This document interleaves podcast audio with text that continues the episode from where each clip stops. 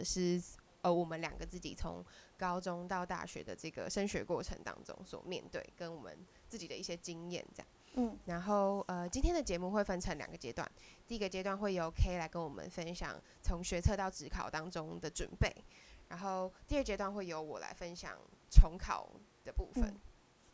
嗯，那我们现在就先交代一下我们自己的那时候的状况。嗯、我自己那时候应届学测是考七十三，可是我是掉数字。然后反正只考的分数我不小心有点忘记，所以就是有上医学系啦。嗯，那挺呃，就是很高，嗯。那你呢？然后我的话，我是应届学测，我考六十九积分，哦超烂。然后呃，只考的时候我只考大概三百九左右。哦然后呃，在下一年就是考上医学系那年的学测是考七十三。嗯，其实我跟你一样，诶跟你，就是应届的学测就是我们那那等于是同一届的，哎，对，对。对但是我是两我两科掉数学，但是就只能上我目前的医学系，就是比较后面。哦。哦，所以其实你就可以发现，一样是七十三，但是就是差很多。因为掉在数字的话，就是申请那些东西全部都会被刷光光。嗯，所以就是七十三听起来很高，但也没有什么用。嗯，那我就先从 我整个学测到决定职考的那个过程先分享开始好了。就因为我刚刚也说了嘛，你七十三掉数字，我那时候还是有丢，可是丢了之后，就是当然你会被刷掉，因为数字就是一些关键嘛。那刷掉之后，其实我当中还是有经历一些事情，所以我差不多到三月底四月初才很认真的开始下定决心，好，我现在要考职考这样子。所以，嗯，从那时候开始就是。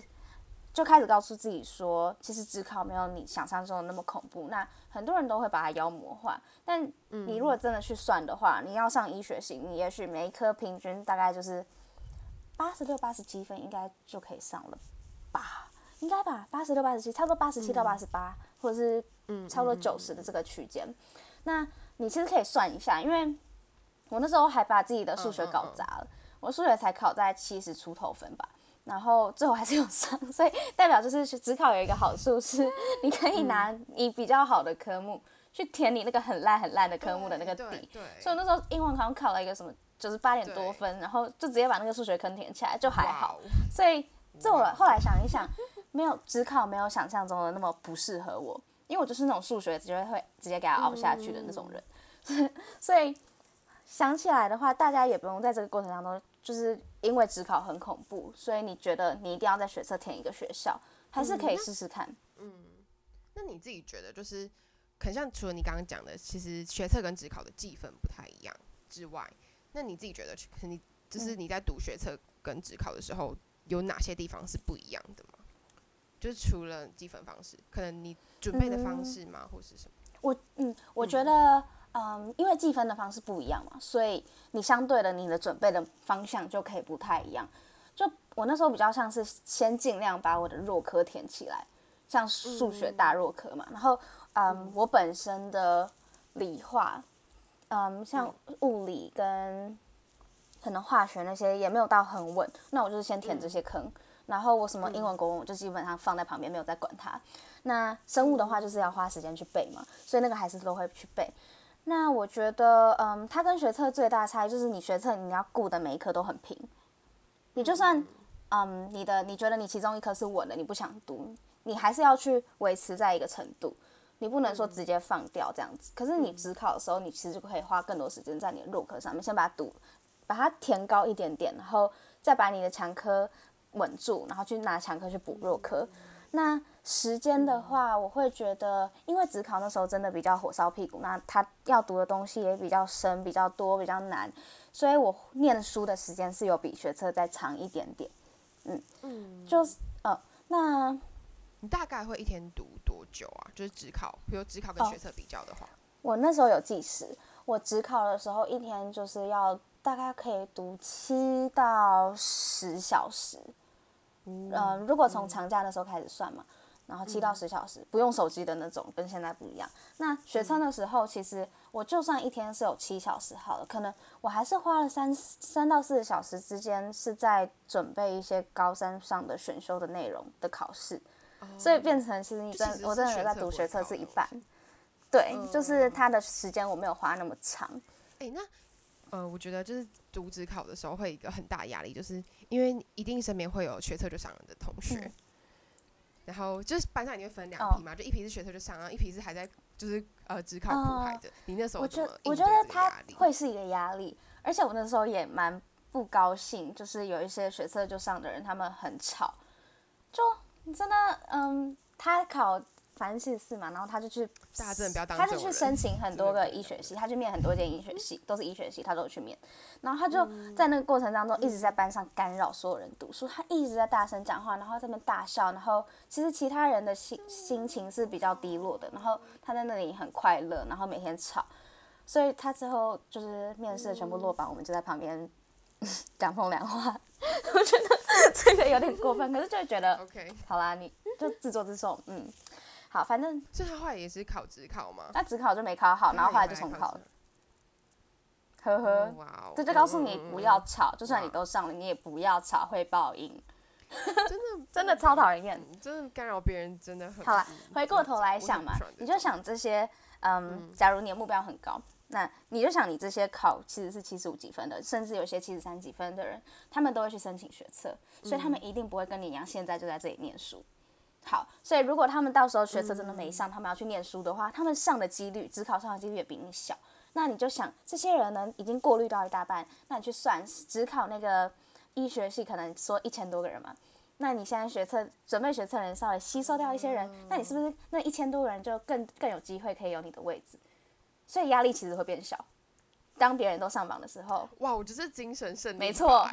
没错，超级精神胜利法。你 就去算那个人说，想说哦，好啦，没关系，他没有在念书，那我就更有机会。厉害的人都已经去上榜，或者是去准备面试了，那我现在就跟剩下的人一起竞争，我们的机会是平等的，就念下去。嗯，而且后来念到后面，你会发现念书是自己的事啊。就是念书是自己的事，你没有必要去跟人家比较。你跟他比较，你也不会考的比较高，他还是会考的比你高，你还是会在这里挣扎。所以，所以就对啊，我觉得，最后心情会比较平静。我觉得我那时候就有点这样哎，就是应该说，我觉得我自己就觉得自己考很难嗯，然后我就觉得啊，我我我我应该不行。然后再加上可能我们班那时候有蛮多就是成绩也蛮好的人，他们好像也没有考好。那我就会觉得啊，这群人就是他们本来就比我厉害了，然后。就我又一直跟我我要跟这群人比较，然后时候就觉得我没有办法，没有办法。就我觉得连自己先贬低自己吧，然后就反而也没什么力。嗯，我说早点遇到你，我跟你一起精神胜利。你呢？你搞不好就会跟我一样觉得，哈，反正他们也没上，那我们就可以一起考职考，那大家一起努力这样子。我那时候身边的朋友几乎啦，几乎都去考职考，所以我就自己觉得还好。就我也不太在乎是是不是竞争者会变多，反正都是自己的朋友，就不会有人在旁边玩。然后，然后我去考职考，然后嗯，我有高二、高三同班同学，然后也是跟我蛮好的，他是学测就有上，然后我也还蛮感谢他们的，因为他们就很很支持嘛，就是他们也不会吵我们。然后那时候我们会为了啊，我有点在讲废话，可是反正就是我们会为了要认真，然后就是把手机放在家里不带，然后他们就会借我手机让我放松一下心情。啊，还有陪我们去考试哎！哦，你会这样？他们后来还有陪我去考职考，超好的哦，超感谢他们的。对，我觉得你身边有一群支持你的人也很重要哎。对，是的。就而且我觉得考试真的考到后来会很容易觉得很孤单，就那种心境真的是啊，真的只有考试，就是跟你一样考过试的人才有办法体会。哎，那你觉得如果可能现在你要给即将要在考试，就是。我不知道除了学测以外的那个考试叫什么，反正即将面对在下一次考试的考生，他们在面对这种比较单科的考试，你觉得，嗯，如果你要推荐给他们，就是应该要拥有怎么样的面对考试的心态？我觉得你上次跟我讲的一句话是 “fake it until you be until you become it” 那个吗？就是你就假装你会上，fake it till you make it，对，你就想你会上，每天告诉你你会上，那你就是真的会上。就是比较大的机会会上，就有点像是给自己安慰剂。很多时候你给安慰剂的时候，其实你那个东西没有什么疗效，但那个病还是会好。这个是有一些研究，对啊，你就给自己很大很大的安慰剂，你不要给自己反安慰剂，说什么自考很难，我可能会要重考，那是反安慰剂，反安慰剂也有很大的效果，要给自己安慰剂，你会上，然后就是疯狂的精神胜利法，想那些其他人都在玩之类的，然后他们他们都去学车了，你竞争者变少，你会上，然后对，然后让自己身边的朋友都是支持的，那如果会有人拖累，你就少理他啦，等你考上再说，对，我觉得这样应该就差不多了吧。好像结论还是精神胜利法，面对考试，我觉得心态其实真的超重要的。我觉得我自己也要重考的时候，我就觉得我最刚开始没有考，应该就是我很常到考试之前，我就会心态崩掉，就因为对你自己不够有自信。其实有时候你其实定，就可能你的你的知识其实没有跟别人落差很大，但是你的心态就是你觉得你自己没有那么好，你真的表现出来就是会降很大一截。那个成绩出来，我觉得就差很多了，而且也会影响到你后来冲刺的那个力量。对啊，嗯，不过职考的话，我们应该差不多就讲到这边。我觉得下一步可能就是，如果你职考真的下去，不小心下去了，那是不是要思考重考的部分？那这部分就是换我们的 T 来分享。那我想先问你的是，你当初重考为什么会想要重考？你那个动机是因为你本来就很明确的想要读医学系吗？对，就是我其实应该从高一我就蛮确定我想去学系的，然后那时候会这么义无反顾重，我觉得跟我们家也有关系，因为就是我我们家兄弟姐妹也有人重考，嗯，然后就会觉得比较这这是也这也是一条可以的路，因为他们就是重考了，然后也上了，就我就觉得可能我有达到我最后的目标比较重要。我知道会有一些人会因为觉得重考可能有点丢脸或什么的不去这样。但我觉得就是因为前面有人帮我铺了这个路，所以就是已经先过了那一关了。我就觉得，嗯，就是我就是要考医学系，就是我目标蛮明确的，对。哦。所以那时候才会选择重考。嗯，而且我就觉得，嗯，因为我我觉得我的应届的学测跟职考我都有点，就是跟像刚刚讲一样，心态崩掉。然后我就觉得我都没有表现出我自己最好的一面吧。就我就觉得是我还可以，就我还可以再更好，然后没有表现出更好的那一面。我觉得。我觉得我以后如果再回来想，我会后悔。哦，所以那时候就选择再来一次。我觉得很重要是不要让自己后悔，在你那个年纪的时候，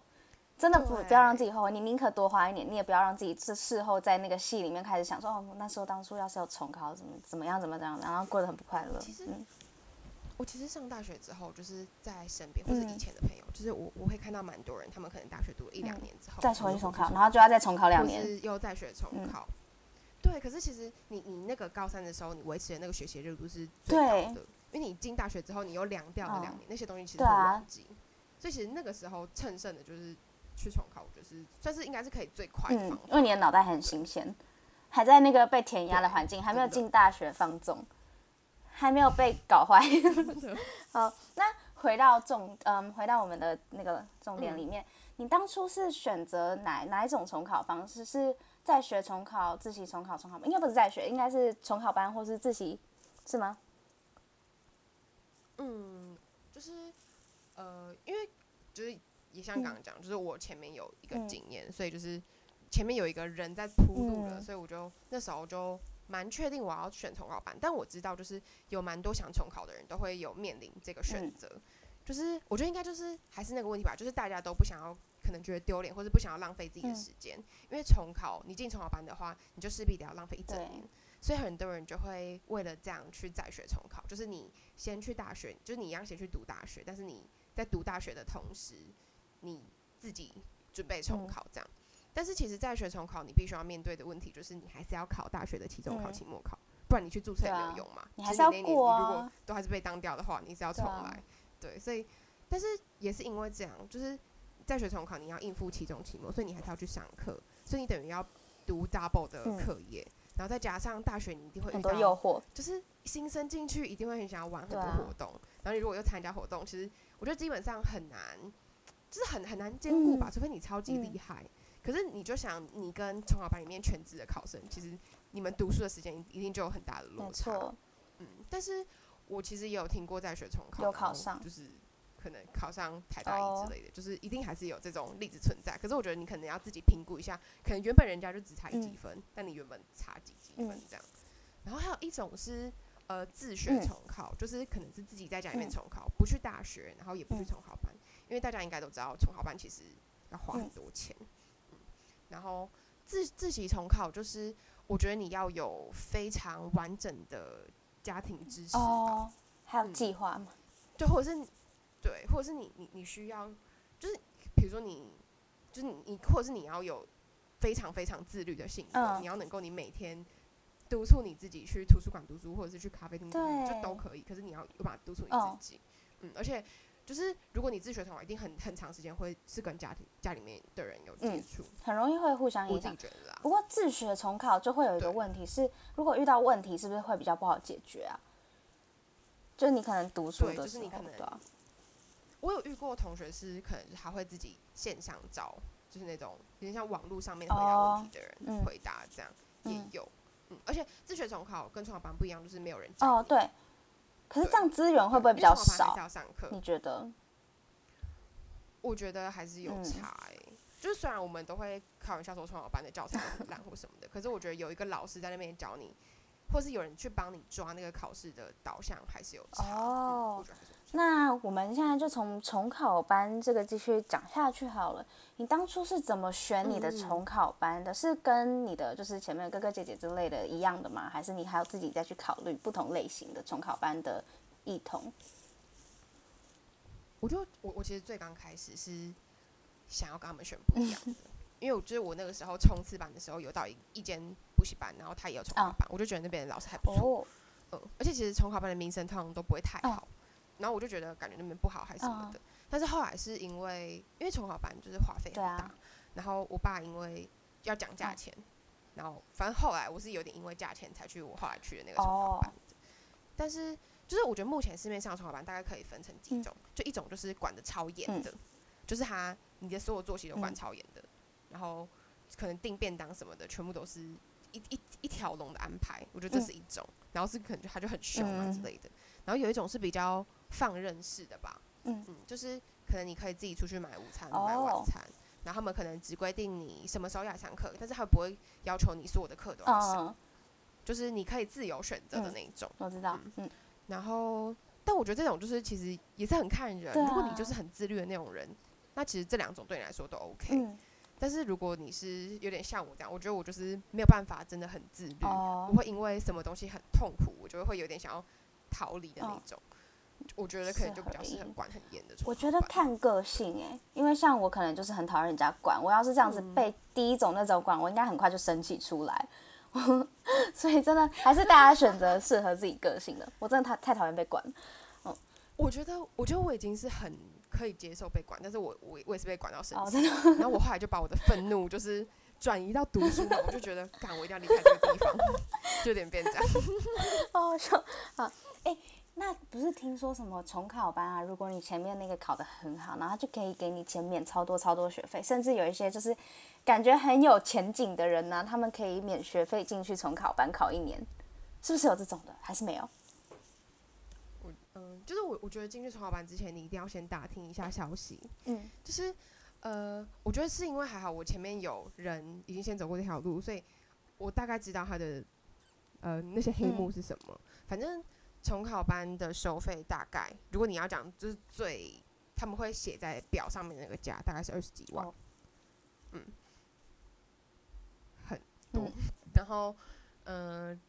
如果你的成绩有到达一定的水准以上，其实有些人是可以完全不用学费，然后甚至呃，你考上之后还有还还有会给你奖金的。哦，那个水准是前面有上医学系，是吗？呃，不一定要到医学系，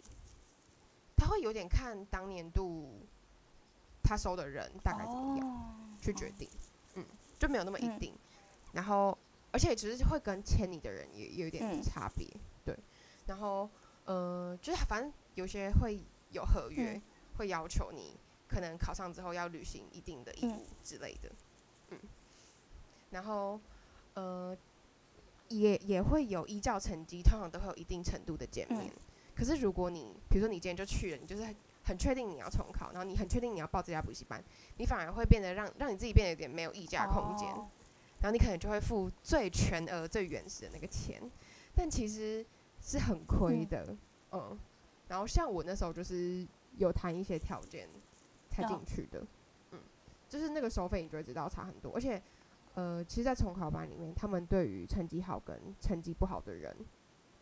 的态度也差很多，就是你你可能会觉得我付了比较多钱，他们可能会对我比较好吧，但不会，他们只会对成绩好的人好。因为成绩好的人才会给他们榜单，榜单才会给他们带来更多学生，更多学生他们才会有更多。其实我这样听起来啦，它有点像是让比较低低嗯比较后段那些人付钱，然后去养他们那些比较可能会创造榜单的那些人，然后帮他们创造最多最多的最大的利益，然后跟最多的名声，然后反而是牺牲就是付最多钱，可是成绩没有那么好的那些人。对，而且就是这些东西，他会真的很。明确的，在你生，就是在你在从小班的时候发，就你你会很确切的发现说，哦，他们真的有差别待遇，就是像成绩好的人，他们可能比你有更多的机会可以去问老师问题，或是他们拥有比你更好的教室环境，他们可能可以有自己师资啊，教室呃座位之类的，就是他们会直接这样子反映出来。嗯所以就天啊，嗯，这其实蛮多。我我进去之后，然后就蛮多同学吧，就是是可能是缴全额进来的，他们就会觉得为什么这些人可以受不同的待遇？可是好像你也没有办法说什么吗？因为这些东西好像都是他们安排的，或者你也不会知道说这些人付多少钱，就那些东西都不会知道，因为其他都有签合约，都签保密的。嗯，但是你就会在里面，就是你你其实没有办法获得你你所付出那个金钱等。就是同等价值的服务啦，嗯，我觉得这是蛮，嗯，不过你在里面应该算成绩好的吧？嗯，我觉得我就是被照顾的那种，嗯，对啊。但是我我有一个跟我同班的同学，他就是成绩比较没有那么好，他就是比较没有被照顾的那个，嗯，然后他就很讨厌，那就差很多了，嗯，就是，嗯，我觉得那真的很不好受。不过听说是不是有一些是可以住在那边的？你那时候有选你要住在那边吗？嗯。我其实最刚开始有考虑，因为我们家到补习班还蛮远的，但是，呃，后来就是我，我我我姐姐就有直接跟我说，我就叫我不要这么做，因为依他的经验，就是有住宿的人通常，呃，人际关系就会变得很很复杂，然后，哦，只要是课业以外的东西变得复杂，就会影响你读书嘛，嗯，因为其实就是。住宿通常就是很多外县市的同学他们会选择住宿，因为他们自己又没有办法住在家里面的。可是可能像补习班会要求住宿的人可能多留晚自习到多晚，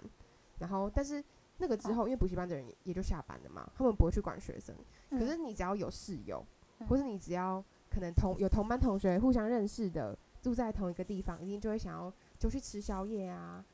或者是很多。呃，比较孤单的游子们就会想要寻找男女朋友，呃，嗯，然后这个时候情况就会变得越来越混乱，而且只要一团一团的人，就一定会有争吵，嗯，所以，对对对，我个人是觉得，如果你可以不要住宿，就绝对不要住宿。然后，如果你真的要住宿的话，你就选单人的，就是你就是真的在床班，你尽量不要跟别人有接触。可是，嗯，可是我觉得你就算选单人的，还是无法避免那种群体生活。那种一团一团之间会造成的纷争，那就像你在学校一样，你在学校你也没有跟大家住在一起，但是就是会有一些鸟事啦。但我觉得一定会，因为你就想说，如果你自己一个人去考，就是你自己一个人都在那个地方，你不跟别人讲话，可能也很痛苦吧。就像我自己，我都会回家寻求温暖。是啦，就人 对，可能还是会寻求一些，但是就是，可是没有哎，我觉得。我啦，我自己在准备职考的时候，我其实有是去冲刺班，所以就是会有一个地方可以读书，然后那边会有很多人。可是我几乎都不跟大家讲话，我就每天就是会讲话的人就只有回家，然后回家跟家人讲话。我在冲刺班就很少跟人家讲话。如果是他们的话呢，就是他们是在在补习班自己一个人，可是回到宿舍还是自己一个人，嗯，有点嗯，那就那就可能真的会很惨。对对啊，但我真的觉得，所以是不是其实外县市的人不太适合？乱跑不是乱跑，不太适合跨县市去别就别县市的重考班去读，因为这样子其实你那个年纪的时候心理状态也没有到真的是很稳定，然后你一方面要面对这种很复杂的人际关系，然后你要面对自己的孤单，那对考试真的有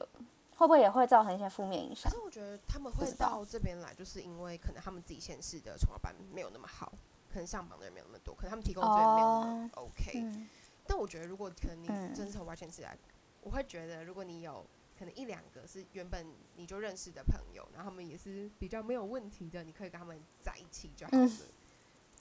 但是就真的不要哦到从小班交朋友嘛，因为就是你应该要知道你在这里是要为了要读书，你是为了要考上你的目标科系的。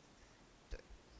嗯，哎，讲到这个，那你那时候在重考班就真的没有交朋友？那你的人际关系是怎么样？你有新交朋友吗？还是你就是真的只有跟原本认识的人相处？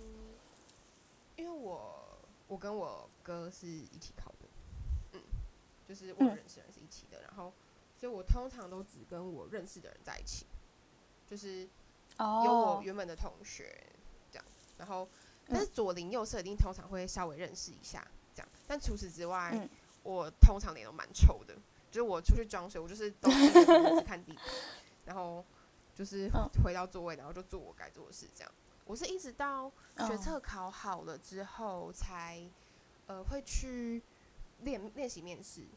就那种时候，而且我也、嗯我自己也比较放松之后，我才开始认识比较多朋友。嗯，但是在那之前，我真的几乎都没有。哦，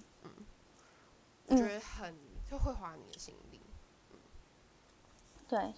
我觉得比较容易听啦，听大家说比较容易认识人的阶段，的确是准备学测面试，因为有时候一学期就是我有一些团体对啊，PBL 团体面试那种，对，嗯，对啊，对啊对啊，那时候那那个阶段在认识朋友可能比较好。那哎、还有一个啊，就是重考班不是他每天都给你排很多很多课嘛？就是可能你早上去，然后上到晚上，那这样你有时间自己去读书消化吗？我觉得我一开始有这个疑虑，哎，但我后来开始会有点觉得，嗯其实上课也还不错，因为我觉得如果整天都自己坐着读书的话，其实我觉得就会读到可能很失去，就反而会很分心，或是觉得就读不下去了。哦，对但是上课就是有一点有，就是让老师讲课，然后让你上课也可以某些程度上的吸收，你不需要全部东西都靠自己吸嗯收。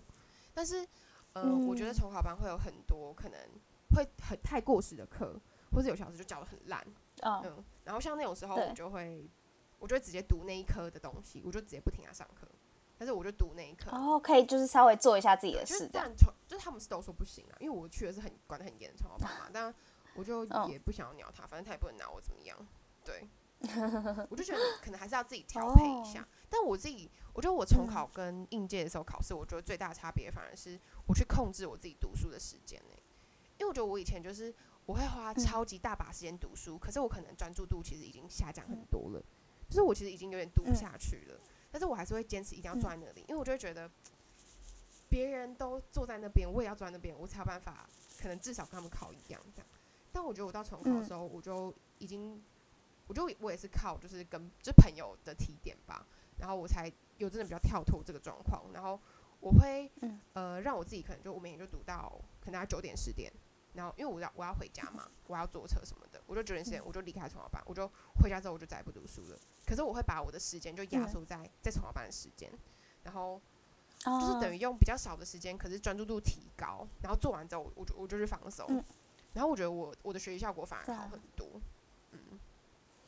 哦，其实放松真的是蛮重要的。对啊，我觉得真哎的会很、可是如果你嗯，如果你在重考班，就代表其实你会看到非常非常多跟你一起重考的人。嗯然后重考班不是自己会有模拟考吗？你在这个过程当中，你不会因为就是这些跟别人的比较而让自己压力超级大吗？你觉得这个压力是好的压力，还是有时候其实会有点过剩？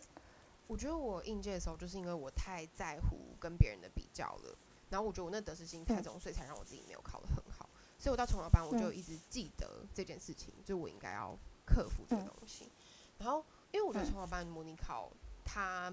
的可信度很低，就是它其实考的东蛮蛮多东西是很偏的，所以我就蛮可以告诉我自己说、这个没有用，这个没有用这样。然后另外一方面嗯。是，可能我就有，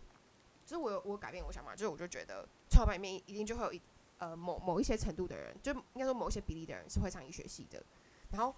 我我嗯的目标也不是要打败自己的所有人，我的目标只是要让我自己成嗯为前面那个比例的人。可以跟他们一起。对对对，我就是这个心态的改变。而且我觉得我到重考的时候，我就有嗯点觉得，我都已经重考了，我不可能再考不好了吧？就是我我程度也是有嗯一定基底的，我不可能真的这么烂。我就觉得我重考对吧？你也觉得自己也要上了，我觉了得，就是真的，我觉得心态超重要的，真的超重要。哦你给你自己，对你。对你自己的看法，就能改变很多事情。嗯，对啊我觉得我觉得对啊，总结来说，不管是职考或者是重考，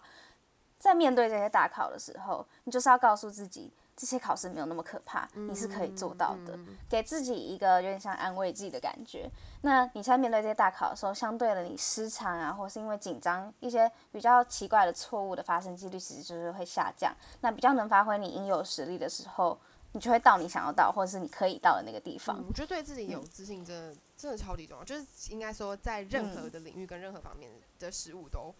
呃，都有用。就是这个想法都有用。我觉得我那时候就是对自己太没自信了。其实有时候你就，嗯，这次你就假装一下，你就狐假虎威一下，对啊。说不定你就去就做到。对啊。好，所以我觉得其实我那时候也一直告诉自己我会上，就是你知道，那时候也告诉自己，哦，我可以考个每一科都考九几啊。反正最后，对啊差，不多吧？你你的成绩应该真的差不多是那种。最后也没有差，真没有真的到差太远了。反正就是你目标设高一点，那你掉下来一点，你还是有办法到接近你目标的地对，但是但也不要好高骛远嘛。就是我觉得我在重考班也遇到很多，就哦，是他每天一直说自己就是要怎么样要怎么样，可是你就会看得到他生活中的很多小事情，他其实根本都没有完成。但是你要知道，就是那个嗯最、最后的那个成功，一定是从一小步一小步一小步这样堆叠起来的。嗯，就是每一天都脚踏实地，然后对自己有自信，我觉得其实你就离你的目标不远了。对嗯，好了，那我们这一集差不多就分享到这边嘛。然后我们非常欢迎任何哦对于考试、职考、学测、重考有任何问题的，不管是高中诶、高三生或是做高中生们，就都可以提问，然后写信给我们都可以，哦就我们非常非常乐意回答。我们这集的 Apartment 八八点五就到这边，谢谢你的收听。那如果你有什么想法的话，欢迎到 IG 小盒子私讯我们，也希望你可以在我们的 Podcast 单集下面留言回馈意见给我们，谢谢你们。